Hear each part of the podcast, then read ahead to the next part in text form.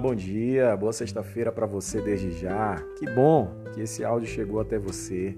E também, que bom que hoje é sexta-feira. Toda sexta-feira ela tem um clima diferente, a gente sempre sente algo diferente. Quando a gente vai para o trabalho diferente, a gente participa das aulas, tudo que é virtual diferente. Então, que bom, né, que essa sexta-feira ela chegou. Como todo dia, toda sexta-feira, nós temos o nosso devocional e hoje, claro, temos um tema propício para ser apresentado, para ser compartilhado. Que esse tema ele possa trazer na sua vida edificação, que ele possa trazer na tua vida eh, direcionamento. A palavra de Deus, ela realmente é lâmpada para os nossos pés e luz para o nosso caminhar. O tema de hoje fala sobre fé, sobre exercitar a nossa fé. A reflexão ela conta a história de um atleta né, que teve um momento no jogo onde uma jogada que parecia impossível, mas que se tornou possível por conta do salto de fé que ele deu. Eu não vou ler de fato a história da reflexão porque ela já está transcrita no nosso grupo de WhatsApp. Mas eu vou, obviamente, pontuar algumas observâncias diante daquilo que nós precisamos ter nas nossas atitudes do dia a dia e que sejam atitudes de fé. Em primeiro lugar, a Bíblia diz que a fé é a certeza das coisas que se esperam e a prova daquilo que não se vê. A fé, então, ela transcende aquilo que é natural. A fé, ela acontece num ambiente que é sobrenatural. A nossa tendência na nossa vida é sempre enxergar as coisas de forma secularizada, de forma extremamente natural e lógica. Conforme nós vamos crescendo e vamos aprendendo no dia a dia, na família, na escola, onde quer que nós estejamos, a gente sempre entende que 2 mais 2 sempre vai ser igual a 4. Mas quando nós estamos num ambiente de fé, coisas que vão além da lógica, elas acontecem. E ter fé é exatamente ter esse olhar. Então a fé é a certeza das coisas que se espera, ou seja, ainda não chegou, mas pela fé você já toma posse, você já se apropria. Ter fé é a prova daquilo que não se vê. Então, para quem, por exemplo, trabalha com auditoria, onde todos os, todos os relatos eles devem ser comprovados, eles devem ser apresentados através de provas, a fé é justamente a prova daquilo que ainda não se vê.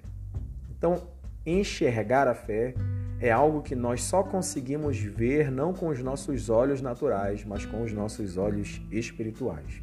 E aí vem aquela questão: você tem fé? Onde a nossa fé ela deve ser depositada?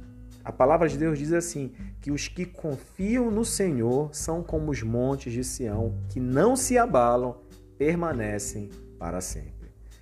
A nossa fé, ela deve ser depositada em um Deus que é fiel, que nos ama e que é poderoso para fazer infinitamente mais daquilo que nós pedimos, daquilo que nós pensamos.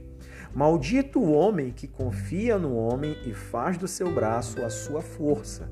Então eu não posso, e essa é a minha tendência dentro do mundo secular, é transferir a minha confiança para as minhas habilidades, para as minhas capacitações. E não é errado nós reconhecermos as áreas que nós temos habilidade e as capacitações que passamos a ter no decorrer da nossa vida. Mas nós devemos entender que o nosso braço ele tem um limite de alcance e a nossa força nem sempre é suficiente. E quando o nosso olhar de possibilidades está apenas atrelado nas minhas condições, infelizmente eu vou sempre me deparar com as limitações que sempre existirão. E quando eu me deparo com as impossibilidades, a minha reação é de paralisar e, quem sabe, até recuar. Talvez esse tenha sido o teu problema nesses últimos tempos. Você tem alvos, você tem metas, mas você percebe que não há um avanço, não há um pontapé inicial ou uma jogada de mestre que te possibilite viver aquilo que você tem idealizado. Talvez o que tenhas enxergado são apenas as tuas condições, as tuas habilidades, e quando você tem visto as impossibilidades, a tua tendência apenas é recuar. Por exemplo, eu quero, eu quero ter algo, e aí você pensa, mas eu não tenho dinheiro. É óbvio que para que algumas coisas a gente tenha, a gente precise ter dinheiro, mas isso é apenas o óbvio. E o que está além disso? O que está além do óbvio? Onde está a provisão? Onde está a bênção de Deus? Essas coisas, se eu não tiver fé suficiente, infelizmente eu não enxergarei.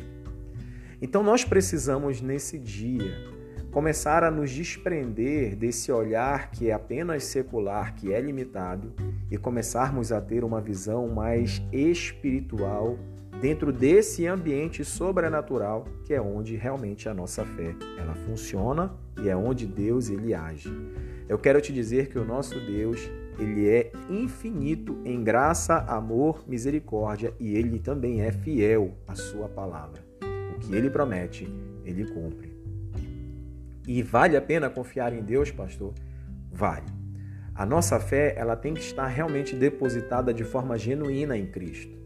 Inclusive, a palavra de Deus nos diz isso, fitando os olhos em Cristo, que é o autor e consumador da nossa fé. Então, vale a pena crer, vale a pena ousar, e eu posso te dizer isso. Enquanto você não ousar em dar passos de fé, e passos de fé não é um, um passo inconsequente, mas é um passo baseado em uma fé genuína em um Deus que pode fazer. Enquanto você não ousar em se desprender de uma visão secular que impossibilita você de avançar, enquanto você não avançar, não ousar em avançar a um passo sobrenatural, infelizmente algumas vivências de impossíveis acontecendo você não terá. Mas eu quero nessa manhã te encorajar a dar um passo de fé. E olha, eu posso te dizer com toda certeza que quando Deus ele te apresenta um desafio, você pode dar um passo de fé, porque vale a pena confiar em Deus e é preciso ousadia para dar saltos altos e elevados. Que Deus te abençoe, tenha um ótimo final de semana, um grande abraço.